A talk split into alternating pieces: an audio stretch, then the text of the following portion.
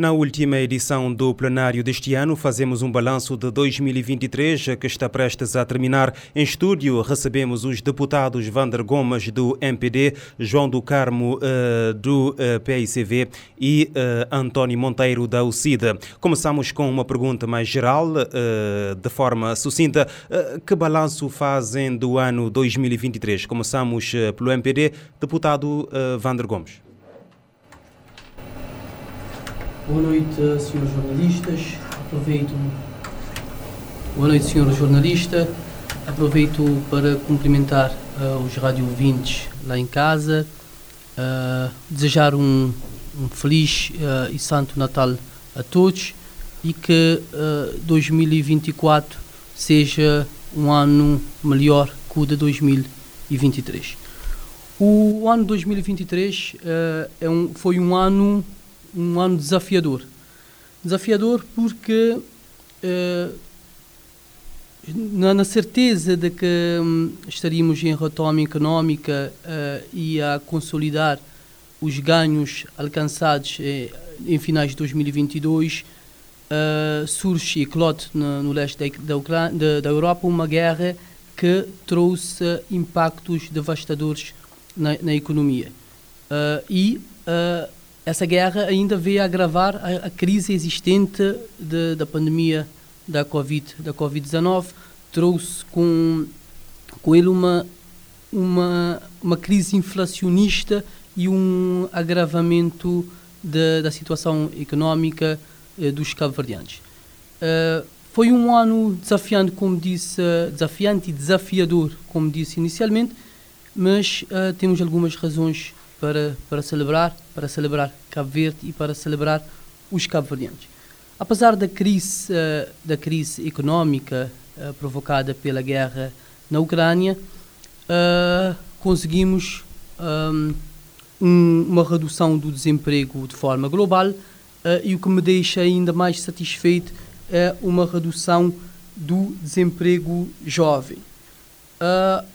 também o crescimento económico uh, em termos de percentagem do PIB foi uh, superior a 4,1%, uh, e o que traz uma, uma perspectiva de, para 2024 de crescimento em torno dos 5,3%.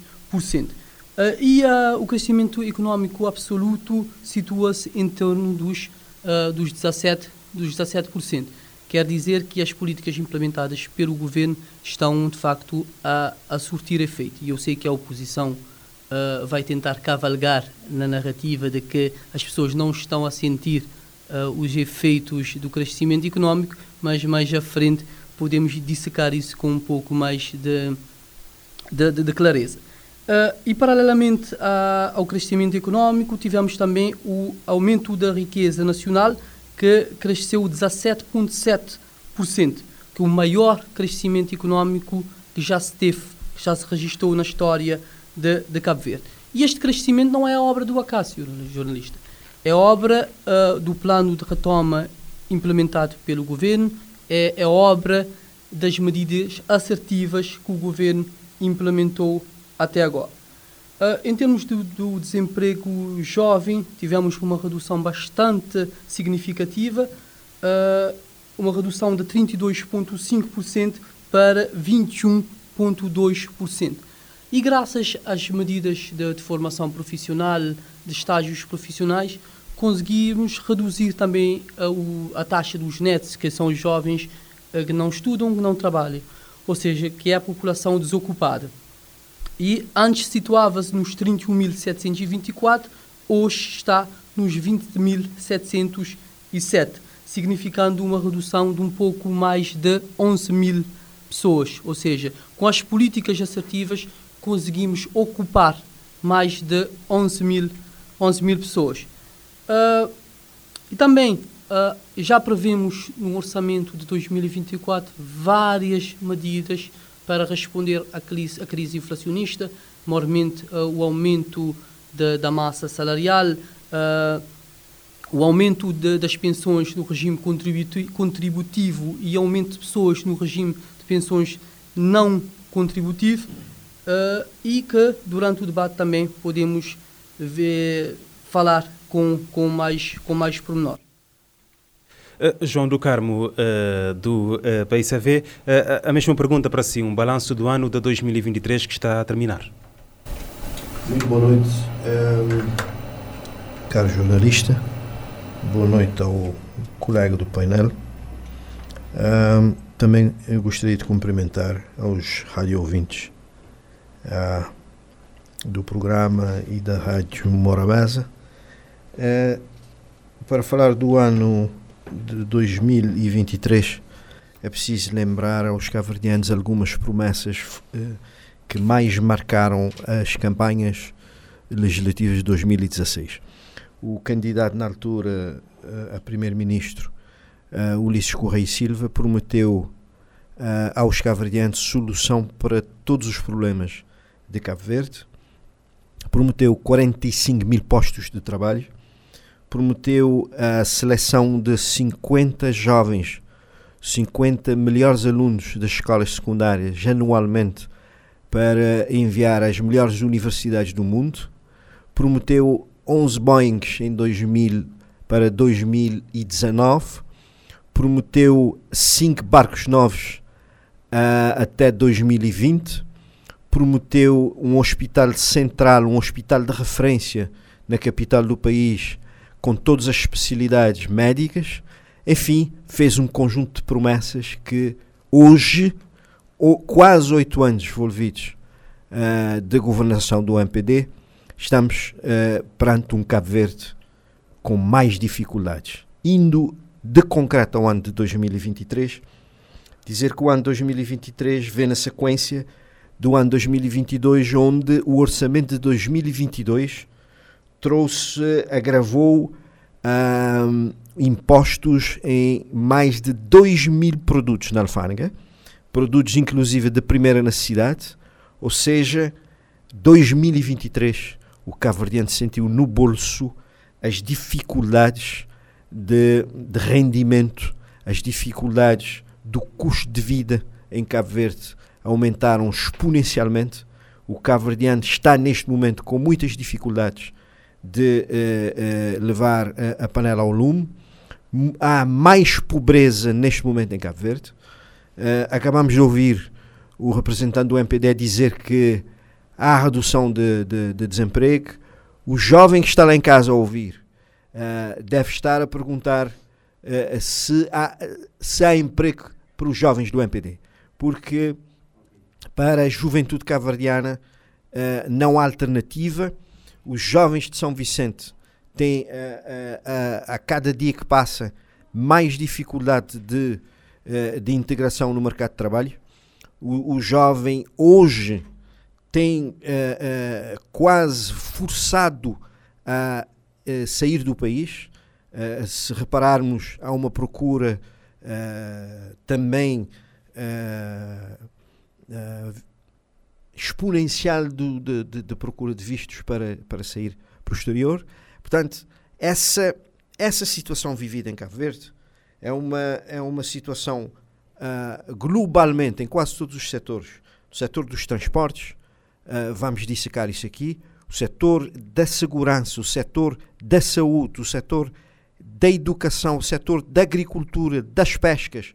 Portanto, são setores que claramente Cabo Verde teve retrocessos e o pior, um, a juventude, a população de Cabo Verde, houve os dirigentes do MPD a pintarem um Cabo Verde que só para o MPD é um Cabo Verde uh, com dignidade para a população uh, no geral. Isso, obviamente, uh, gostaríamos de destacar também um ano de 2023 pelo agravamento da, da, da lisura e da transparência na governação do país. Nós gostaríamos de destacar neste ponto, porque vamos aqui trazer vários aspectos, as contas do Covid-19. As contas foram apresentadas uh, com eh, a aquisição de 13 milhões de contos caverdianos, mais de 13 milhões de contos arrecadados durante o, a, a, epidemia. Uh, o governo provou, justificou as despesas de cerca de 4 milhões de contos. O governo ficou por explicar onde param os cerca de 9 milhões de contos. Portanto, o governo não conseguiu justificar mais de 9 milhões de contos na arrecadação de, toda, de todo o volume financeiro arrecadado para o período da epidemia uh, uh, Covid-19. Portanto, são vários aspectos. Eu vou aqui uh, apresentar os, o resumo dos Ao longo do debate. Quer do Fundo do Ambiente, quer do Fundo do Turismo, e mostrar a falta de transparência deste governo com relação à governação da coisa pública em, Cabo Verde. Uh, Vander Gomes, eh, do uh, eh, MPD, enquanto aguardamos a chegada do António Monteiro da UCID, que deve estar mesmo uh, a chegar, gostaria que também apresentasse as contas do MPD relativamente à Covid-19 aqui. suponho que tem leitura diferente. Permita-me aqui, Sr. Jornalista, e para também antes de responder a sua questão, fazer uma incursão uh, com o que disse uh, em alguns pontos uh, o colega deputado de painel João Ducado. Uh, a redução da pobreza, quer absoluta e quer extrema, não foi o MPD a dizer, mas sim a ENE. Tenho aqui dados comigo que mostram... Uh, Vander, uh, deixe-me só uh, dar as boas-vindas ao António Monteiro para passarmos definitivamente à segunda ronda, porque o António Monteiro aqui acabou de chegar e antes disso, antes da, da sua resposta à minha questão, gostaria também que a UCIDA, aqui representado pelo deputado António Monteiro, fizesse um balanço de, brevemente de 2023. Boa noite. Boa noite uh, ao senhor jornalista, boa noite também aos colegas do painel e boa noite a todos os cabo-verdianos que nos escutam, quer aqui, aqui em Cabo Verde, quer na nossa imensa imigração. E peço desculpas pelo grande atraso, mas eh, por questões de transporte acabei por não conseguir chegar à hora. Uh, que balanço que nós, o CID, fazemos o 2023 que está prestes a terminar. Primeiro dizer que é um ano uh, complexo, na medida em que houve situações muito complicadas. Em primeiro lugar, tem a ver com a qualidade de vida dos cidadãos cabo-verdianos, isto por causa da grande inflação que nós enfrentamos desde janeiro de 2023 até este momento em que estamos a rondar uma inflação de 4,8%, se não me falha a memória. Ora, por causa desta inflação, o custo de vida, obviamente, que aumentou consideravelmente. E aumentou muito mais para as pessoas que têm menos rendimento e, portanto, o impacto social nestas famílias mais pobres acabou por ser um impacto extremamente forte. E, infelizmente, nós não tivemos uma política forte, consistente, para, de forma direta e objetiva, apoiar estas famílias para permitir-lhes a mitigação do impacto negativo que, infelizmente, acabamos por ter por causa da inflação. Isto, como é óbvio, degradou a qualidade de vida de muitas famílias, degradou a qualidade de vida, acima de tudo, dos mais pobres. Um outro aspecto para nós que marca 2023 tem a ver com a instabilidade laboral no país.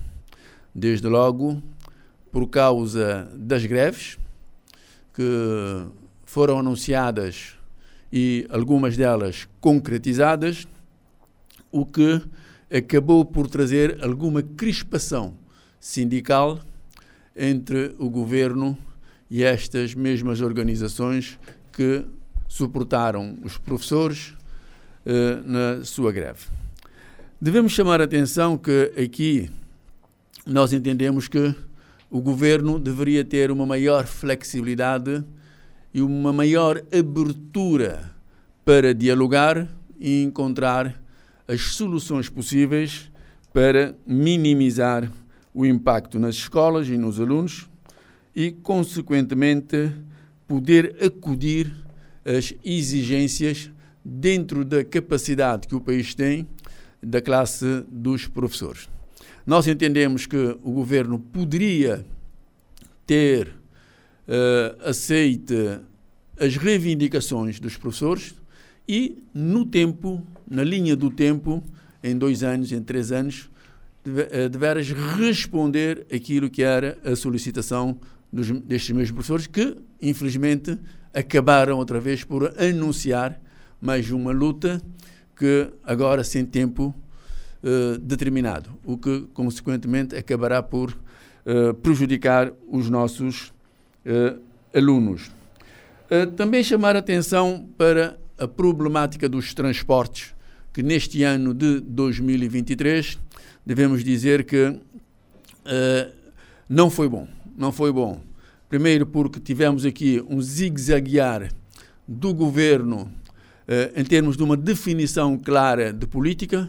Devemos aqui relembrar que em abril, se não me falha a memória, o governo, eh, perante o anúncio eh, por parte dos operadores dos transportes marítimos em aumentar o preço quer das passagens, quer das cargas, depois do governo estar a tutubiar, acabou por, na semana seguinte, dizer que ficaria sem efeito o aumento das tarifas de cargas, mas agora nós viemos a sentir que o governo volta outra vez atrás porque já não tem uma capacidade de facto para fazer a gestão da melhor forma possível, pese embora os valores astronómicos que o país acaba por injetar uh, uh, numa companhia que faz, que presta o serviço público. Também chamar a atenção, para, para terminar, pronto, são vários pontos. Sim, sim. Uh, um aspecto Vamos ter oportunidade ao longo nós, do debate. Para nós que aconteceu, que é a Ocean Race. Nós entendemos que foi um aspecto interessante, uh, porque veio trazer uma mensagem atual, tem a ver com as alterações climáticas. Pena nós não termos tido a capacidade de esmiuçar a fundo a mensagem que a Ocean Race nos trouxe e, portanto, agirmos com maior profundidade relativamente à situação. Uh, Vander Gomes, uh, Uh, vamos voltar à, questão relativamente aos dados aqui e acusações aqui feitas pelo uh, João do Carmo do PCV relativamente às contas da Covid-19 e agora aqui mais elementos que tens relativamente à situação no país do ponto de vista social, dos transportes, das famílias apresentadas aqui uh, pela UCIT.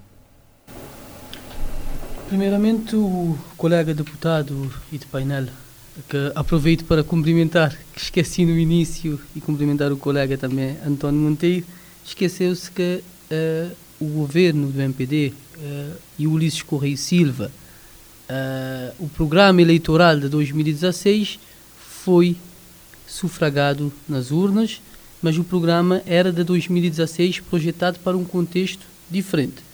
E fomos às eleições, mesmo com um programa não cumprido na totalidade, os cabo-verdianos entenderam dar um voto de confiança ao MPD. Entenderam porque eh, souberam analisar de que uh, até 2019 uh, eh, o caminho que o MPD estava a construir era o que realmente ia levar ao aumento robusto de, do, do, emprego, aumento de, do fluxo de cargas e de passageiros, ou seja, uma, uma, uma boa efetivação da política de transportes marítimos e aéreos no país, que veio a pandemia e que deitou por terra todo o trabalho que o governo tinha projetado para, uh, para, para o mandato. E lembrando que o MPD assumiu a, a gestão do país em 2016 e os dados até 2019 demonstravam e são indesmentíveis um crescimento económico robusto, uma, um serviço de transporte marítimo a dar passos seguros para a verdadeira conexão e conectividade marítima. O serviço, o, eh, o serviço de transporte eh, aéreo também estava, estava num bom caminho. Portanto, havia dados que demonstravam que Cabo Verde, não fosse a pandemia, estaríamos hoje com uma narrativa completamente diferente. Apesar de que o, uh, a oposição sempre ia trazer novos argumentos e outras coisas para deitar por terra, e é o trabalho da oposição, nós, nós entendemos. O Hospital Central da Praia, trazido aqui pelo colega deputado João do Carmo, uh, a, a, desgosto do PCV, vai ser uma realidade em breve. Uh, nós, lembrando que o aumento dos preços dos produtos no orçamento de 2023 foi aprovado pelo PCV. O PCV aprovou na plenária o aumento desses preços, inclusive do, uh, do aumento da importação de viaturas novas que eles já andam a cavalgar. Eles votaram a favor. Votaram a favor de, nos articulados ao artigo que fazia ou que previa um aumento de uh, 200 mil escudos uh, a criação de uma taxa espacial de 200 mil escudos. Portanto, o, se, se, se uh, o aumento teve, também foi com a participação do PCV. Temos dados que demonstram que o desemprego jovem está a diminuir. Lembrando que em 2015 saíram do 2010, eh, desculpe, saiu, saíram do país 19.207 jovens e neste momento só saíram 18 mil. E eles falam em dados que eles não têm. Eu, no, no debate no Parlamento vemos claramente eles já lançar dados, que cada hora lançam um dado. Que quer dizer que os jovens estavam desesperados em 2010 e a querer saírem do país porque não se reviam na política implementada pelo PCV. E sobre as contas da Covid-19 aqui trazidas assim, pelo João Ducar? As contas da Covid-19 são todo um processo transparente. Nem todos os dados podem constar ou devem constar no orçamento de, de, dos dados de 2020. Vão, estão e estiveram nos dados de 2020 e 21 e 22 porque normalmente o valor não entra da forma direta, entra aos trans e, e tu deves justificar pelos trans que, que, recebes. Portanto, aqui não há falta de transparência, o montante não, não está na conta diretamente que o governo vai lá, vai lá buscar. O PCV quer criar uma narrativa que o governo desviou 4 milhões de contas, e, mas o Tribunal uh, de Contas validou as contas de, geral do Estado de 2020 com observações que são normais em qualquer em qualquer relatório as contas. Portanto, o PCV não tem lição de transparência e nem de lisura a dar ao MPD. Lembrando que, até agora, o, eh, membros do PCV, antigos deputados da nação, foram condenados a repor dinheiros, dinheiro desaparecido das contas do Fundo de Ambiente, do Fundo de Turismo e outros fundos sem fundos que o PCV nos acostumou. Uh, João do Carmo, uh, sei que vai querer aqui comentar algumas afirmações feitas uh, pelo Vander, mas o Vander falou aqui de, de aumento do crescimento económico no ano de 2023, da redução do desemprego. a minha questão é, na perspectiva do PICV, este crescimento económico de, entre 4% a 5% para este ano, a previsão pelo menos, como é que este crescimento refletiu ou está a refletir na criação de emprego e na melhoria uh, das condições de vida da população? Vou dizer que o, o ouvinte lá em casa uh, sabe que o PICV nunca votou o, nenhum orçamento do MPD, uh, eh, na generalidade e na globalidade.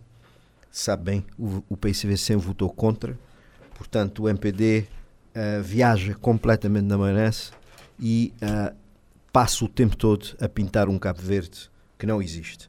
As contas da Covid-19 são contas específicas de, uh, do, do, período da epidemia e uh, foram apresentadas de forma global. Repito aqui, uh, foram arrecadados cerca de 13 milhões, 13 mil milhões, 468 milhões de escudos. O governo conseguiu justificar 4 mil milhões de escudos. O governo ficou por apresentar justificativos de 9 mil milhões de escudos cabo-verdiano. O governo não foi transparente na apresentação das contas da Covid-19. Como se não bastasse, uh, os atropelos na contratação pública, com ajuste direto, praticamente a ser regra em Cabo Verde, aqui abre um parênteses para dizer que em 2013 o Ministério das Infraestruturas de Cabo Verde, todas as obras, 100% das obras do Ministério das Infraestruturas, foram por ajuste direto. 100% das obras do Ministério das Infraestruturas. Não houve nenhum concurso público uh, nas obras do Ministério das Infraestruturas. Portanto, uh, dizia, porque esse aqui foi um parênteses, dizia que o país é surpreendido pelo engavetamento por largos períodos de relatórios de inspeção de finanças sobre a gestão do fundamento e a gestão do fundo de turismo. Portanto, no fundamento foram reportadas situações de, vou dar exemplos aqui, de intransparências da governação da coisa pública. Financiamentos sem cumprir com a legalidade que ascendem mais de um mil milhão de escudos. Desembolsos de forma irregular em mais de 38 mil contos. Financiamento de mais de uma dezena de projetos em montantes que ascendem 192 mil contos, sem celebração de contratos de financiamento. Adjudicações por ajuste direto em valores que ultrapassam 110 mil contos. Contratos no valor de mais de 80, 84 mil contos sem um visto prévio do Tribunal de Contas. Isso no fundamento. No fundo do turismo, o relatório descreve pagamentos indevidos de 50 mil contos, financiamentos sem cumprir com a legalidade, desembolsos de 110 mil contos de forma irregular, desembolso irregular e desvio de, eh, de fim no valor de 100, 100 mil contos, desembolso sem justificação de valores uh, anteriores no, no, montante global de 64 milhões de escudos. Portanto, são exemplos concretos que estão provados no Tribunal de Contas, que estão provados nos relatórios das finanças, da, da, da Inspeção Geral das Finanças. Portanto, não estou a inventar, estou a, a, a, a trazer aqui dados da governação do país. Uh, eu tenho de, uh, para falar mesmo do ano de 2023, qualquer ano de governação do MPD, temos de recuar no tempo e ir para as promessas de campanha do MPD. E na minha intervenção anterior fiz menção a algumas promessas. Uh, tenho daqui dizer que o Ulisses Correia Silva, num comício aqui em São Vicente, prometeu uma estrada Lazarete-Calhau, nem, nem fumo nem mandato. Não vamos ver nada disso até o final de, de, mais um mandato, de 10 anos de governação. Prometeu, aqui num comício em São Vicente, um, um auditório para 1500 lugares. Vamos terminar mais um mandato sem, uh, sem uh, ver um sinal uh, das, das promessas feitas para Cabo Verde e para São Vicente em, em concreto. Dizer que em quase 12 meses do ano de 2023, mais de metade do ano tivemos a ligação aérea interilhas feita por um único avião. Isso nunca aconteceu em Cabo Verde desde 1975, a altura da independência em Cabo Verde. Portanto, o maior retrocesso a nível de, de, de, dos transportes aéreos em Cabo Verde aconteceu exatamente no ano de 2013. Para dizer também que em 2013 assinou-se uma adenda de contratos no setor dos transportes. 2013 ou 2023? 2023. 2023, queria, queria dizer. 2023 assinou-se uma adenda de contrato uh, nos transportes marítimos que praticamente uh, colocou o governo de joelhos perante a uma concessionária de uma empresa estrangeira. Mais uma vez, o governo sendo ingrato para com os armadores nacionais, o governo ainda vai mais longe. Diz que os cabo-verdianos vão contribuir pela compra de dois navios para dar à empresa concessionária escolhida a dedo por eles, colocando de lado, mais uma vez, os armadores nacionais.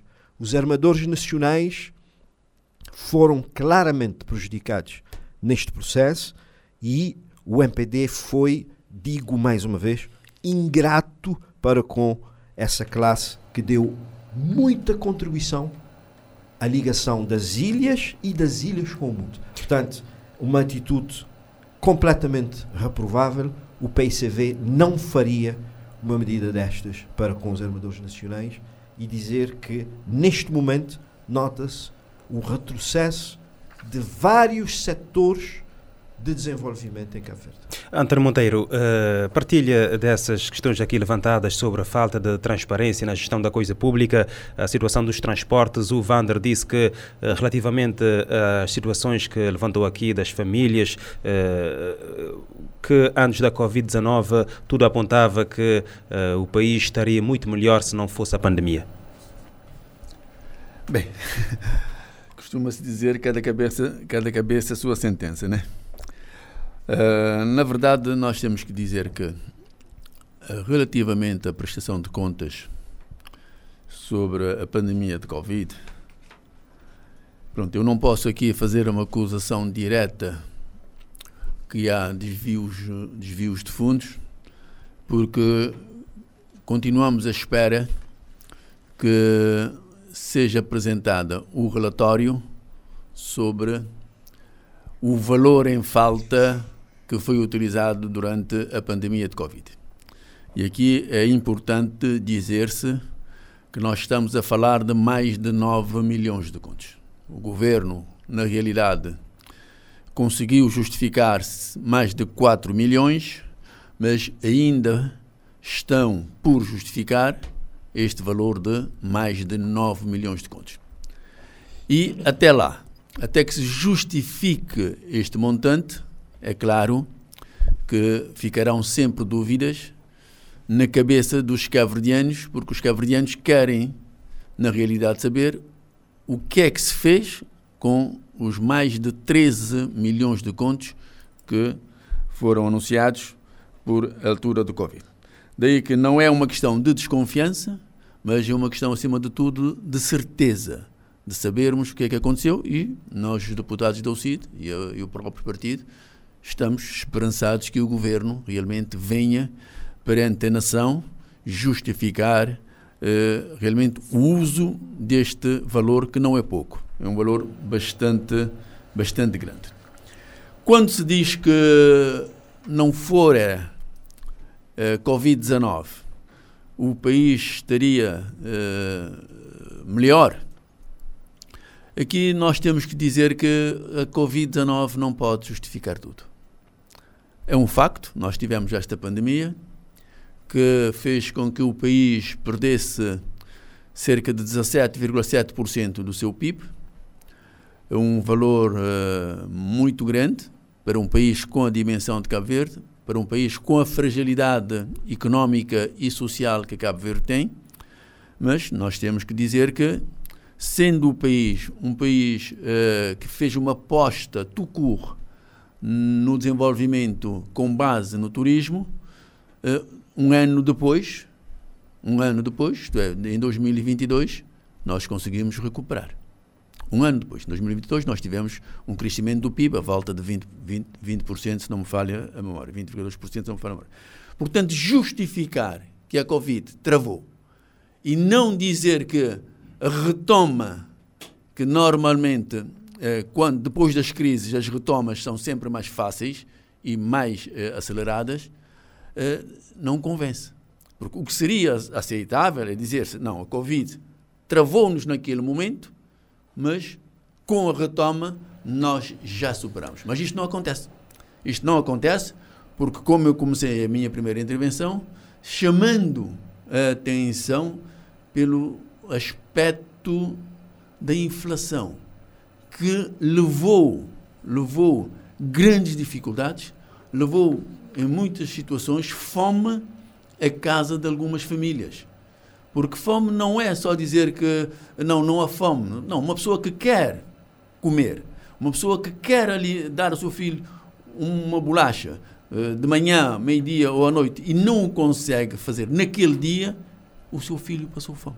Uh, António Monteiro, uh, gostaria aqui de começar uh, por si e a próxima ronda. Sim. Este ano, porque temos várias questões que gostaríamos de tratar aqui, o tempo é curto. É curto. Exato. Os apelos e reparos do Presidente da República uhum. dirigidos ao Governo marcaram a atividade política este ano. A questão das guerras dos, e dos conflitos armados é um dos assuntos que tem gerado tensão entre José Maria Neves e o executivo de Ulisses Correia Silva. O chefe de Estado pediu várias vezes maior articulação política e acusou o governo de agir sozinho e de se abeirar da, da deslealdade constitucional. É o reflexo de alguma crispação política no país? Aquilo que nós temos uh, seguido nos últimos tempos, uh, nós temos que dizer de forma clara que realmente temos uma tensão que poderia ser evitada. Porque a dimensão de Cabo Verde uh, não pode permitirmos termos o luxo de criar crispação entre duas instituições fundamentais para a estabilidade política e para o desenvolvimento de Cabo Verde. Estou a falar da Presidência da República e estou a falar do Governo. Nós estamos a falar de um país que é extremamente pequeno, um país de menos de 500 mil habitantes. E caberá aos atores políticos, independentemente da corrente política que cada um eh, defende, procurarem os entendimentos necessários.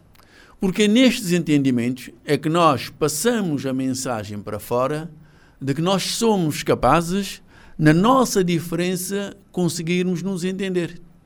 E isto é um trunfo muito forte que o país tem à sua disposição.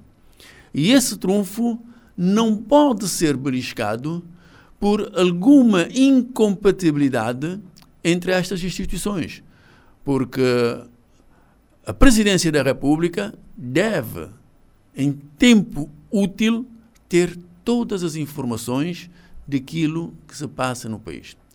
E há situações em que, mesmo que não seja necessário o governo entender que não é necessário, porque o governo pode fazer e depois informar, nós temos que ter a capacidade de procurarmos no colega do lado, e neste caso na Presidência da República, um, uma maior capacidade de nos entender. E isto só é possível se formos capazes de dialogar.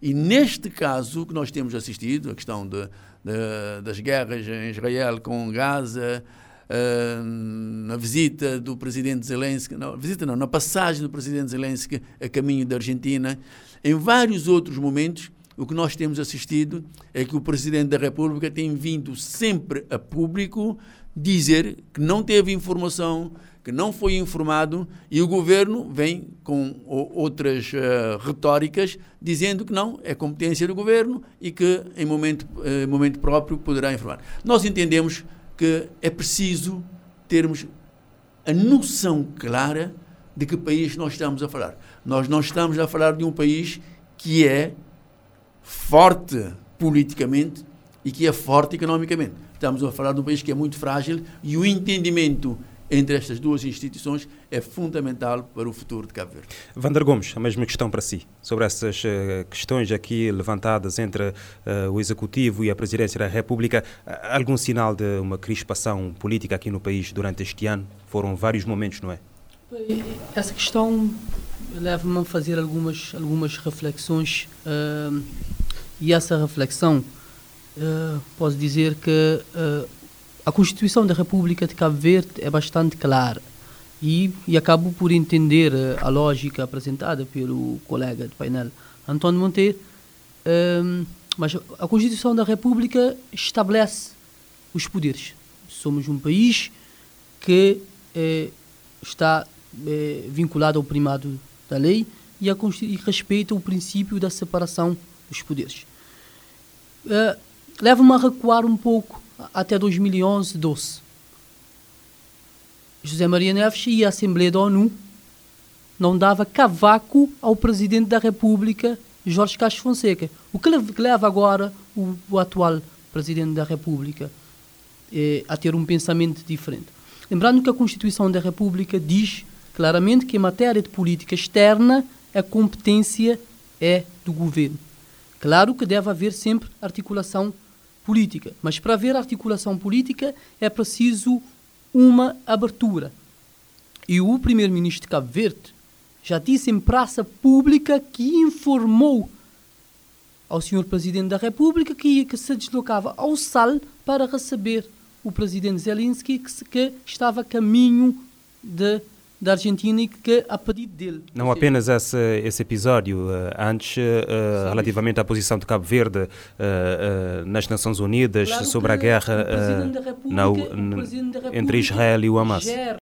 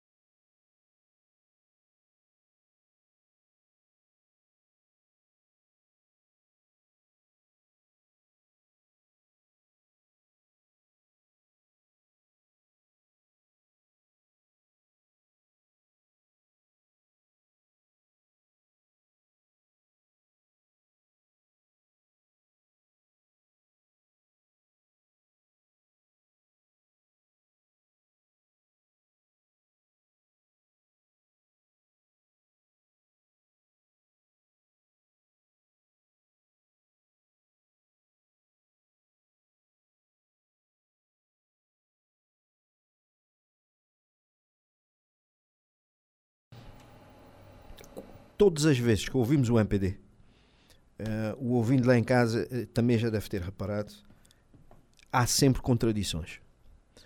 O colega aqui acaba de- de dizer que o MPD defende a paz. Uh, As Nações Unidas, na- em duas Assembleias Gerais, colocou uma moção de cessar fogo temporário em votação para assistência humanitária. E o governo do MPD vota abstenção por duas vezes.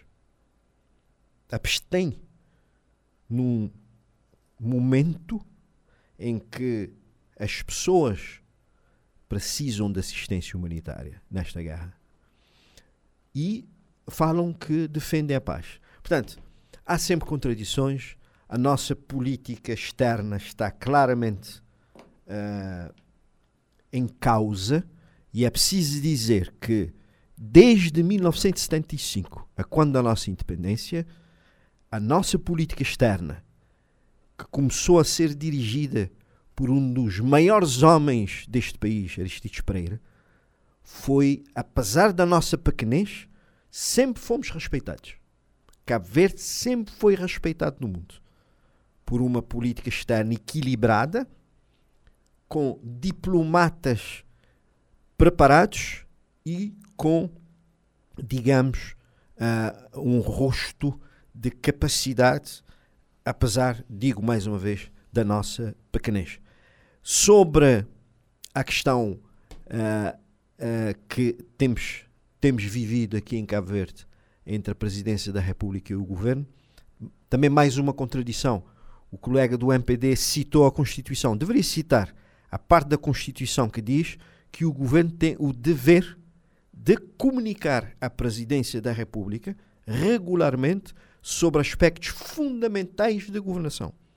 E qualquer decisão importante que o Governo vai tomar ou que vai implementar, deve sim informar a Presidência da República eh, tem todo o dever de manter uma articulação perfeita com a Presidência da República.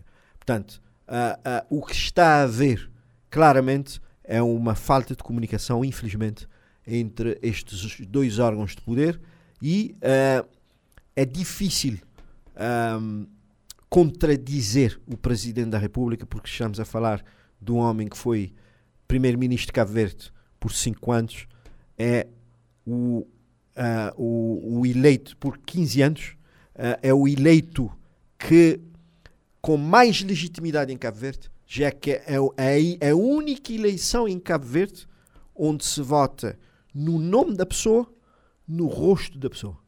Portanto, é o órgão do poder com mais legitimidade em Cabo Verde. Portanto, o, a presidência da República merece todo o respeito de todos os outros órgãos do poder e de todo o cidadão cabo-verdiano. Portanto, deve sim, uh, uh, uh, todos os órgãos do poder aqui devem primar por uma comunicação saudável a bem dos destinos deste país que é pequeno e frágil. Uh, António Monteiro, uh, outra uh, relativamente outra questão que marcou 2023 foi e é recente, não é? E, e, também inclui o Parlamento. Em outubro, por exemplo, o MPD chumbou uma proposta apresentada pelo PICV acerca das comemorações do centenário do nascimento de Amílcar Cabral. como é que olha para esta situação? se vê na mesma linha da situação da falta de comunicação como diz o PICV aqui, entre a presidência e o governo, são situações que também evidenciam uh, uma determinada, uh, um ambiente, digamos, não muito saudável a nível político do país. Mas permita-me antes, Jefferson. Fredson. Fredson. Jefferson é, outro. Fredson, permita-me fazer aqui um breve comentário sobre a, Tem que ser a, mesmo breve. A questão que nós tivemos aqui a falar sobre a presidência da República e o governo. Nós temos que ter atenção que há casos e casos. Uma coisa é o governo tomar uma medida, em, por exemplo, pronto, vir construir uh, um aeroporto internacional de grande gabarito em São Vicente e não informar o Presidente da República a priori. Mas outra é bem diferente. É o governo ter que ir tomar uma posição que vincula o nome de Cabo Verde a nível internacional e se não informar o Presidente da República, é claro que é mau. Não pode informar o Presidente depois de ter tomado essa decisão. Aqui é preciso ouvir a opinião do outro, porque ambos têm responsabilidade perante o país e ambos representam o país, o país cada um dentro das balizas eh, devidamente estabelecidas pela Constituição. Porque o Presidente da República não pode sair lá fora com uma ideia de que uh, Cabo Verde deveria ter votado favoravelmente ou contra uma determinada resolução e o governo sair lá fora com uma postura ou com uma posição completamente diferente. Aqui o equilíbrio, o entendimento essa, entre estas instituições é fundamental para uma boa imagem que se quer do país. Daí que Quer queiramos, quer não, é preciso sim haver um diálogo, haver um, um, apaziguar das ondas para que o barco possa navegar da forma tranquila. Relativamente à questão que coloca sobre a, a, a, resolução que foi chumbada, que tem a ver com o centenário de Amílcar Cabral. Eu penso que o Parlamento nós tivemos vários, vários momentos que, do nosso ponto de vista, mostrou que, infelizmente, eh, ainda nós não estamos preparados para, para exercer na plenitude a nossa democracia. Porque, infelizmente, quando está um partido, quando era o PICV no poder, o PICV entendia que só o PICV tinha razão naquilo que fazia e que os outros na oposição não entendiam absolutamente nada da matéria. Onde agora é o, é, é o MPD se não vier do MPD qualquer assunto que não venha por parte do MPD, dos deputados do MPD, ou do partido do MPD, ou do governo, no Parlamento não passa. Não passa porque entendem que são os únicos, são os mais iluminados deste país. são os melhores filhos desta terra. E, portanto, os outros não contam. Os outros não têm capacidade para apresentar qualquer que seja uma proposta para ajudar a elevar um pouco a autoestima ou melhorar a condição de vida dos cidadãos cabo-verdianos ou melhorar a condição de, uh, de elaboração de uma empresa ou de uma instituição qualquer. Portanto, nesta ótica de ideia, o facto de se ter chumbado uh, uh, a resolução que o PCB apresentou para, para que 2024 fosse considerado um ano do centenário, eu acho que uh, nós andamos mal. a UCIT era contra vir ali que, pronto, todos a documentação do Estado viesse aí os dizeres que estavam que eram para ser ditos. Nós entendemos que não deveremos fazer o culto da personalidade, mas que deveríamos aprovar a resolução para reconhecermos aquilo que o Amílcar Cabral fez por, para este país ou por este país, eu acho que sim, que o país não ficaria nada mal. Uh, Vander, uh, peço o poder de síntese. Uh, o, o Parlamento andou mal nesta questão, como diz o Aucid? O Parlamento, o Parlamento é um órgão plural que, que, tem, que tem diferenças. Nós, o MPD não é contra Amílcar Cabral, nunca foi e nunca será. Até porque as maiores homenagens ao Amílcar Cabral foram feitas pelo, pelos governos do MPD. Lembrando que as estátuas colocadas na cidade da Praia e outros pontos do país foram colocadas pelo governo do MPD. As maiores homenagens que foram feitas ao Amílcar Cabral foram também feitas pelo governo do MPD. O PCV sempre se tentou apropriar da imagem de Cabral quando se aproximava das eleições. E sabendo que 2024 é o ano das eleições, vê o PCV trazer uma resolução ao Parlamento para eh, consagrar ou proclamar, e a expressão nem gosto, proclamar o ano de 2024 como o ano do centenário do, da Amílcar Cabral. E com todos os dizeres que vinham naquilo, que nem todas as correspondências oficiais do Estado tinham que vir menção, uh, dizer de forma clara que é o centenário da Amílcar Cabral. É um claro fomento do culto da personalidade. E num país como Cabo Verde, não devemos, mesmo que a pessoa tenha dado uma uma contribuição para o desenvolvimento do país, como é o caso da Milka Cabral, não podemos em momento algum eh, criar espaços para fomento do culto da personalidade. Vandra, é verdade que os deputados do MPD estão a ponderar a propor uma sessão solene extraordinária no Parlamento sobre o assunto? Nós, uh, o MPD, conforme disse, uh, ia dizer, né, uh, o, o, a resolução foi uma, uma, mera saída do, do, do, PCV, sabendo que o Parlamento não tem meios para celebrar Amílcar Cabral. É o governo que tem esse meio. E o, o primeiro-ministro de Cabo Verde já disse que 2024 Amílcar Cabral terá uma comemoração digna de, do centenário do seu nascimento. E o primeiro-ministro já o disse em praça pública que o governo vai ter uma, um leque de, de atividades para celebrar Amílcar Cabral. E o grupo parlamentar do MPD também vai ter uh, vai uh, propor ao Parlamento uh, condições para que o Parlamento também possa celebrar o centenário de Amílcar Cabral, seja através de uma sessão extraordinária, seja através de um outro evento que o Parlamento possa realizar. Sabemos que o centenário de Amílcar Cabral não irá passar despercebido, mas não vamos permitir que a imagem de Cabral seja colado a um partido que ignorou Amílcar Cabral e que só se lembra da figura dele no aproximar das eleições. Vemos vários dirigentes nas eleições e nas campanhas eleitorais com gorros e barretes na cabeça a tentar eh, passar a ideia que defendem, defendem Cabral. E nunca fizeram nada para elevar a imagem de Cabral. João do Carmo, uh, sobre essa questão de aproveitar da imagem da Amílcar Cabral e uh, do seu aniversário uh, é num ano eleitoral? Uh, dizer que uh, Amílcar Cabral é uma figura estudada uh, nos Estados Unidos, na Alemanha, na África do Sul, na Nigéria, em Portugal.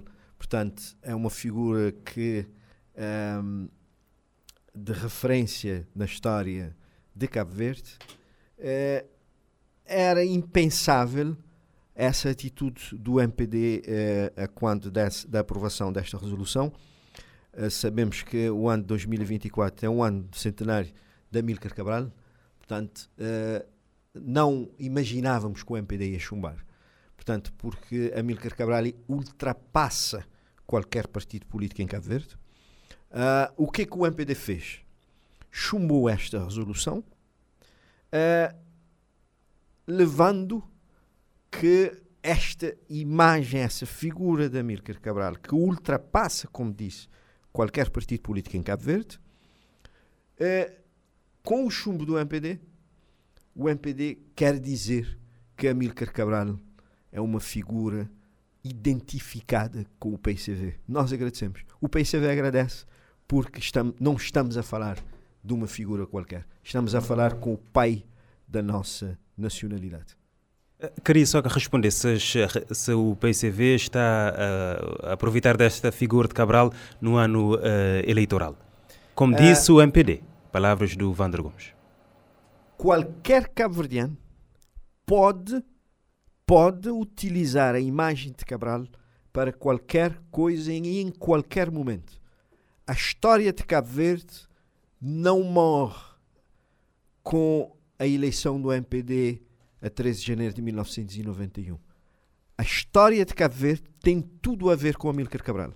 O MPD chumbou a resolução, mas os cabo-verdianos estão a assinar uma petição neste momento, que está a circular nas redes sociais, já com milhares de assinaturas, para que o centenário de Amílcar Cabral seja comemorado, digamos, à altura da sua, da sua imagem.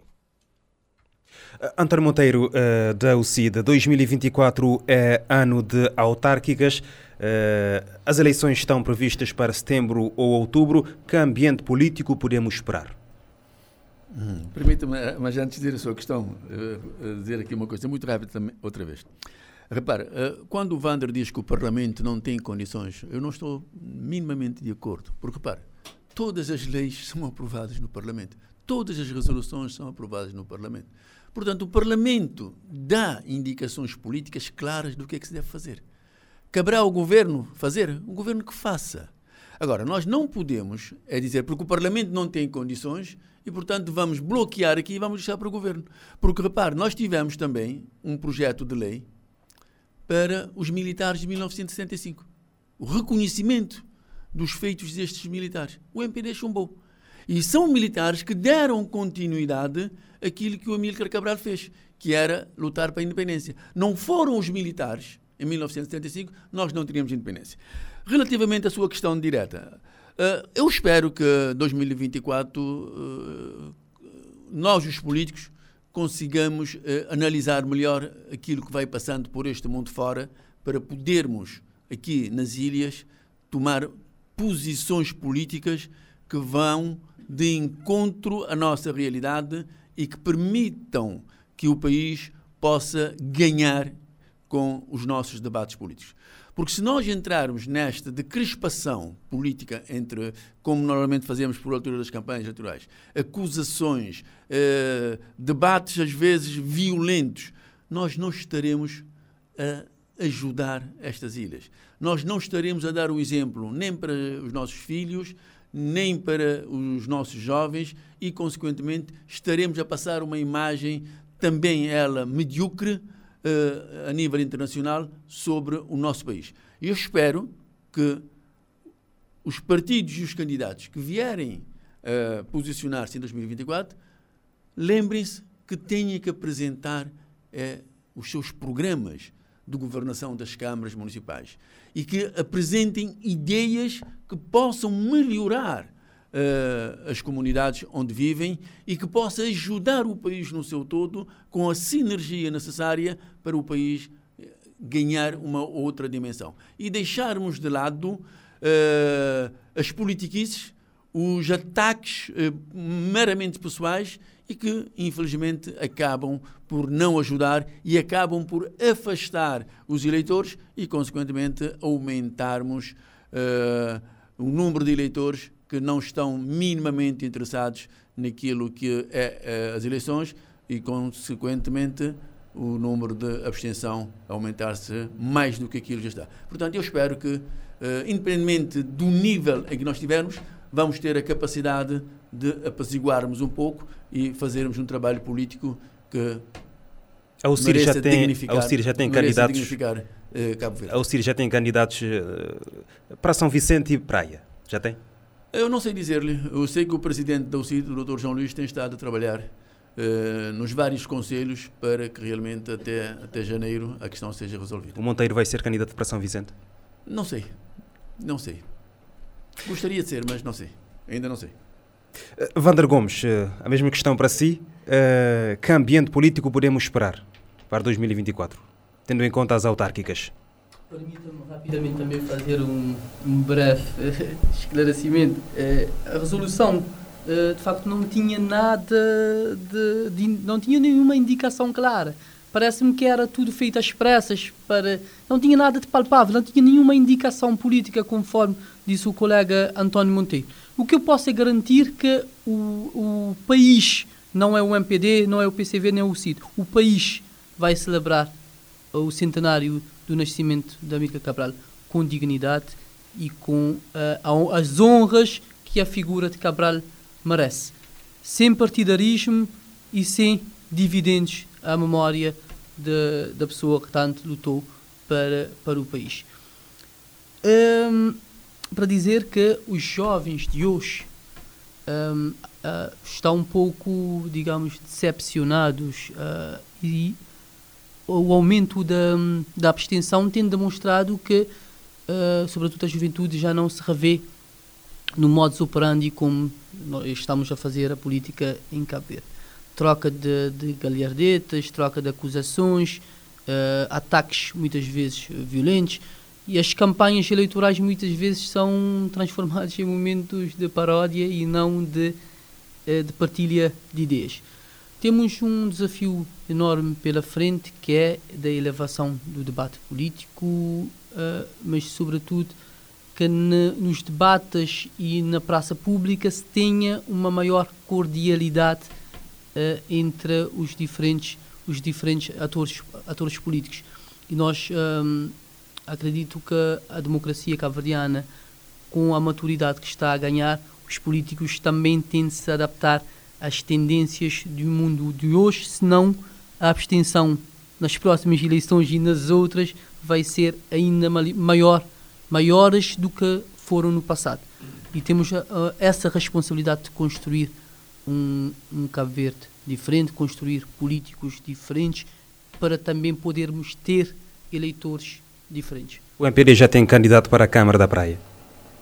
Nós, a Comissão, eu faço parte da Comissão Política Nacional, uh, ainda o MPD. O MPD está, está num processo, com um processo bem avançado, e acredito que em, em breve, em breve, em breve mesmo, teremos uh, todos os candidatos para a Praia, para São Vicente, para São Nicolau, para o Sal. Uh, só posso dizer que o processo está a decorrer e vamos escolher os melhores candidatos para vencermos de forma clara e inequívoca as eleições autárquicas. Tendo em conta, é o Beto Alves para a Praia? Eu não sei quem é. Uh, conforme disse, uh, estamos ainda uh, com o processo em, em, andamento. A Comissão Política ainda não se decidiu, mas estamos a recolher todos os elementos para podermos fechar o processo e, e apresentar ao país os candidatos a breve trecho. Eu não vou me comprometer com, com prazos porque não me compete, mas uh, vamos ter atenção o perfil,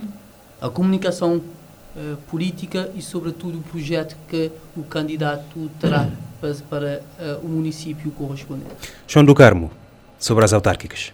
Sobre as eleições autárquicas do próximo ano, 2024, dizer que uh, concretamente, falando de São Vicente, nós cedo, desde inícios deste ano 2023, temos estado a dialogar com a população de São Vicente no sentido de apresentarmos eh, muito brevemente uma proposta muito forte para a ilha de São Vicente, porque São Vicente precisa de uma intervenção política de fundo Uh, São Vicente, infelizmente, uh, nunca o PICV teve a oportunidade de pôr em prática a sua política autárquica.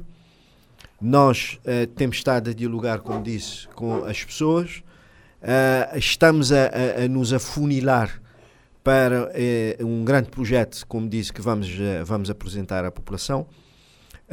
estamos a ouvir também as pessoas para nos indicarem nomes e perfis de, dos melhores que serão os candidatos à Câmara e à Assembleia Municipais.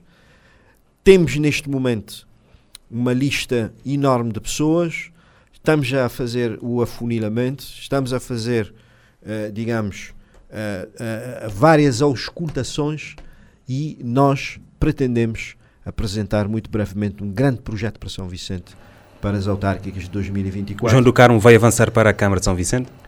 Eu não vou ser o candidato às eleições autárquicas de, de 2024, mas o PICV vai apresentar um grande candidato à Câmara Municipal, um grande candidato à Assembleia Municipal, mas acima de tudo vai apresentar uma grande equipa com grandes vereadores, com grandes candidatos à Assembleia Municipal e, para além disso, uma grande plataforma autárquica. Eh, estamos a terminar o último plenário deste ano, mas antes vamos à ronda de tema livre. Começamos, uh, vamos continuar consigo, João do Carmo. Tem um minuto ao invés dos três minutos, já ultrapassamos o nosso tempo. O que é que trouxe hoje? Que tema quer abordar? O tema que eu trago hoje vai, vai também na política, ou seja, um apelo à população, um apelo à juventude cabo-verdiana e em específico à, à juventude e à população de São Vicente, para dar atenção à política. Uh, uh, das nossas auscultações, a juventude uh, nos parece muito desinteressada com a política cabo-verdiana. Nós apelamos à juventude para se interessar mais pela política, porque todo o país bem governado no mundo, a população se preocupa com a política. No mundo, todo o país mal governado, a população não se preocupa com a política. Portanto, a conclusão é óbvia. Se queremos um Cabo Verde bem governado, a população tem de se preocupar com a política. António Monteiro da UCIT. Bem, eu gostaria de falar em um minuto sobre a decisão tomada no COP28 e a esperança que se colocou na mente dos povos pelo mundo inteiro de um ponto final na utilização dos combustíveis fósseis em ordem a podermos eh, manter a temperatura do globo eh, nos 1,5 graus, eh, no aumento de 1,5 graus depois da era pré-industrial. Nós pensamos que a intenção é excelente, é muito boa e Pessoalmente espero que os tesouros políticos do mundo possam realmente trabalhar no sentido de reduzir ao máximo a utilização desses combustíveis fósseis e também trabalhar-se no sentido de reduzir também uh, a questão do, do gás uh, metano que acaba por criar mais aquecimento uh, ao, ao, planeta. É, é uma esperança que nós temos e Deus queira que com a utilização de tecnologias extremamente avançadas como a inteligência artificial se possa realmente encontrar-se a solução necessária para podermos manter o globo terrestre dentro das condições normais de se poder preservar a vida. Vander Gomes, também tem um minuto. Uh, eu disse aqui em off que o colega António Monteiro me deu-me uma rasteira, porque também eu tinha pensado então, a entrada da clima, alterações climáticas e, uh, e acesso a, a, financiamento. E acabo por concordar com a, a opinião do, do colega António. Mas para dizer, trazer um outro tema, uh, aqui o tema confiança. Uh, Cabo Verde sempre foi um país resiliente que soube vencer uh, todas as adversidades que uh, o país, o mundo nos impôs. pela nossa natureza, sempre nós tivemos que ter ações rápidas e assertivas para conseguirmos uh, às diferentes crises que nos atropelavam de forma mais agressiva. E, e em plena crise, uma crise económica, o país tem sabido dar, dar respostas a essas crises. E nós pedimos a confiança dos cabo-verdianos uh, e como estamos aqui em São Vicente, em particular aos são vicentinos, para continuarem a acreditar em Cabo Verde. Acreditar que vamos vencer mais uma crise e vamos sair mais fortes de, desta crise. O cabo-verdiano sairá de longe mais forte após a crise de, dessas guerras que nos têm, nos têm assolado. Agradecemos a vossa presença neste programa. O plenário, o seu programa de debate político da Rádio Morabeza, regressa em janeiro. Obrigado pela vossa companhia durante este ano. Eh, bom Natal e um ano próspero a todos.